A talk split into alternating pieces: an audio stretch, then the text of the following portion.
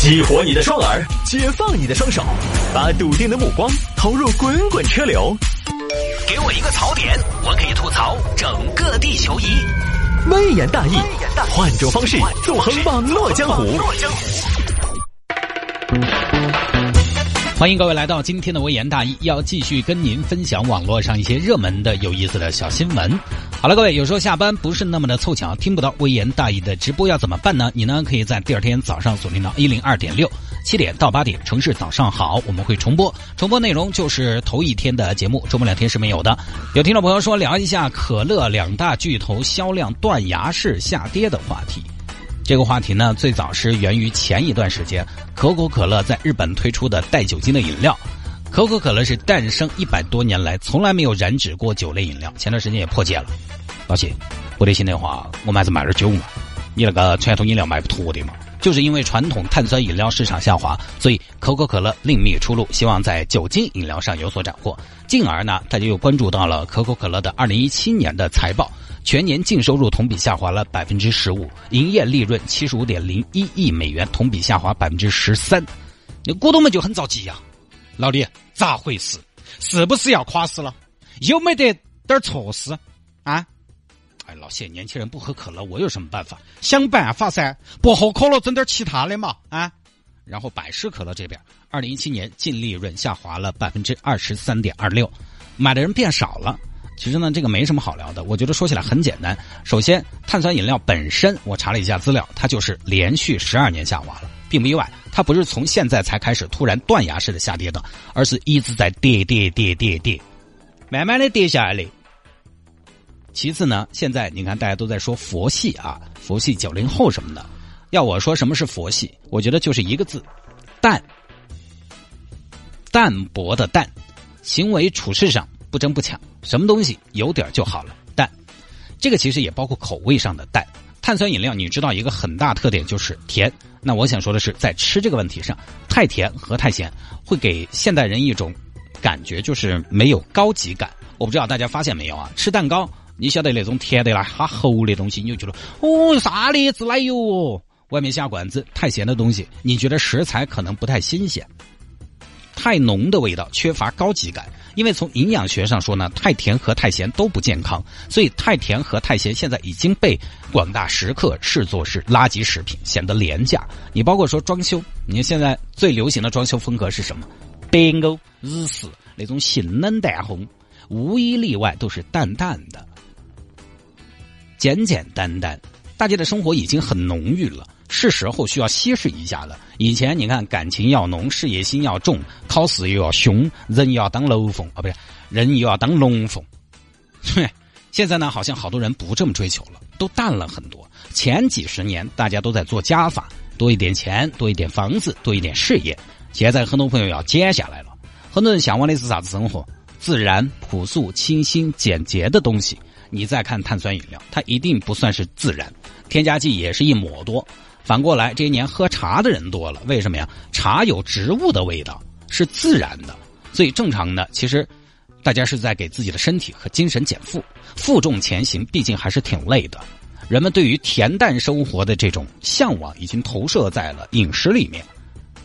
听起来有点悬，但我觉得真的是这样的。正常的，现在我出去喝水就是矿泉水，包括出去吃饭，偶尔放肆一下，喝一个椰奶。最多现在平常喝就是略带甜味儿那种苏打水。前两天我甚至看到一款饮料叫什么呢？叫凉白开，买两块钱一瓶。你看嘛，白开水都可以拿出来嘛。你不然我也不上班了，每天在家里边坐着烧开水就行了呀，那多挣钱呢。当然，健康也是大家放弃碳酸饮料的一个主要原因。因为前面说的什么人生观啊、价值观啊等等这些，我觉得比较悬。呃，反映到整体上，健康也是大家放弃碳酸饮料的一个原因。呃，不过呢，我必须要说，有些朋友经常爱喝的什么汽水，他不喝碳酸饮料了，但他喝别的，什么功能饮料啊、乳饮料啊，尤其乳饮料，啊，一说到哎乳的嘛，哎乳嘛乳这个东西嘛，该是哎从小吃到大嘛，对不对？那就是奶呀，应该最健康了嘛，又有营养，错了，很多市场上的奶制品、乳制品其实是饮料，什么营养快线、旺仔牛奶、AD 钙奶，那都不能说是奶，那是饮料，而且以上饮品，你说哪个不甜？我以前最喜欢喝旺仔牛奶了，我第一次喝到旺仔牛奶惊为天奶，我觉得哼 其实就是乳饮料，跟真正的牛奶还是有非常大的区别的。喝到算可以，但是也不要指望它好有营养。还有像什么橙汁儿、果汁儿这些东西啊，其实我个人觉得也没比碳酸饮料健康到哪儿去。当然不是说什么都不能喝，我觉得关键还是个量的问题，还是个度的问题。说白了，你今天晚上吃火锅，突然啊，我就想喝可乐，怎么了？我就喝了我就要死啊？也不至于，我就要残了废了？不会。不要天天喝，适量啊！万物都是如此。你那个白开水嘛，一天随时爆了喝，要喝出事嘛。反正真正解渴的还是白水。这段时间，我个人就比较喜欢喝那种微微有点甜，前面说了不含糖的苏打水。我个人觉得呢比较温和，但是它里边也会有添加剂，有安赛蜜，不但不含糖，它也不得有甜味另外就是乌龙茶喝的比较多。不说了啊。还有听众说，探哥聊一下车上放蜘蛛侠违章被罚的事情。这个事情呢，上周星期五在节目里边就提过了。但是星期六的时候，我去家里边老家挂青上坟，在高速路上还看到一台宝马三系后边就坐的蜘蛛侠。可能有些听众朋友呢没收到啊，也或者呢那位车主根本平常就不听电台，这个很正常。我们广播电台辐射范围不可能把成都市的每一个开车的朋友都辐射到。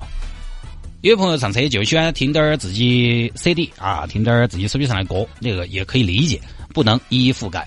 这个呢，其实是上周的事情了。三月二十二号那一天，媒体记者和成都交警一起去万年场的路口。记者同志，你们跟我一起嘛，我们去抓蜘蛛侠。哎哎哎，蜘蛛侠弄得赢个啥子哦？漫威势力好大哦！你抓了蜘蛛侠，还有钢铁侠，还有美国队长、黑寡妇、女局长浩克这些。我们不是说的那个，我们去抓那些车上坐着的蜘蛛侠。就现在，哎呀，大家晓得有些车主呢，出于一种美观嘛、个性化的考量嘛，喜欢在自己车顶放一个蜘蛛侠。我看到最多的是蜘蛛侠，有时候开车看到，哎，还是会觉得比较打眼，你会多看一眼。最近呢，就在查这个东西了。下下下下下下下！啥子嘛，警官，我们这开车嘛老实得很嘛。我开车好规矩哦，我开车十年，我连只蚂蚁都没压死过。我跟你说啊，你这个车后面这个蜘蛛侠是违章的，为啥子？蜘蛛侠那么可爱的嘛。你是不是我们国家封杀蜘蛛侠了？他做啥子了？我们不是封杀蜘蛛侠，是车上面不能摆其他物品。你这个东西掉下来怎么办？掉下来，警官这个问题，嗯，掉下来嘛再买一个噻。我是说掉下来你会影响别人。哦哟，警官不得哟，这个好大个影响嘛！这个是趴的的嘛，警官你捏一下嘛，趴的好趴哦，玩偶的嘛，你看嘛，你看嘛，我来打你脑壳，你告一下嘛。看嘛，看嘛，看嘛，看嘛，痛不痛嘛？痛不痛嘛？肯定点儿都不痛噻，趴了的嘛。这个掉下来影响哪个呢？那我告诉你，你这个东西跟车不是一个整体，高高的立在上面会分散其他交通参与者的注意力，这是存在安全隐患的啊。那尽管那你这个分散注意力的安全隐患就多了。夏天那么多妹妹穿短裙子，她也分散注意力啊。不然你也车节不给他们撩起噻，而且像我长得这么乖，说实话，我不放蜘蛛侠，我回头率也很高，那我咋办呢？把我关起不准我出来噻，不可能噻。有没有是我的事，看不看是他的事，眼睛长在人家身上的，每个人成年人都要对自己负责嘛。那好，还有你这个东西，我跟你说，不属于汽车的一部分，万一掉下来了，可能跟车要遭影响的。那他说一撇啊，警官，这个东西就被影响了吗？你少给我说那些，我跟你说，你这个车还违反限行规定，你晓不晓得？哎，三分一百元。这样吗？真的吗？就当时执法的过程确实是这样的，那个车就是冲了限行。哎，警官，警官，哎呀，警官，你看我不晓得我是外地的，你听我的口音哇，警官，我真的是外地来的哇，我是香港嘛，不知道你们这边限行嘛，第一次就算了吗？哎，这我们就带一下，作为一个生活咨询，从这周开始，这个行为各位要抓了，抓到了罚两百元，扣两分，就是从今天开始的。之前呢，上一周还是全。把你这个撤了，这周不得行了，要都摁了啊！所以大家自己就把它取了。我反正知道车，我反正觉得啊，就是车这个东西呢，啥子都没得最好看。素车，我的车几乎没有任何的装饰品，从来不打扮。为什么？因为确实就是一个奥拓，它也打扮不出来。没有，我就是觉得车素的最好看，包括内饰，什么坐垫、什么香水瓶、吊坠、方向盘套、贴纸，从来没有。我觉得它很等死。当然，你说车上面摆蜘蛛侠这个呢，其实主要是怕你妨碍别人安全行车。城里边大家可能还好，主要是在高速上。各位，你换成后面的车跟车比较近，万一那个玩偶掉下，你咋个反应？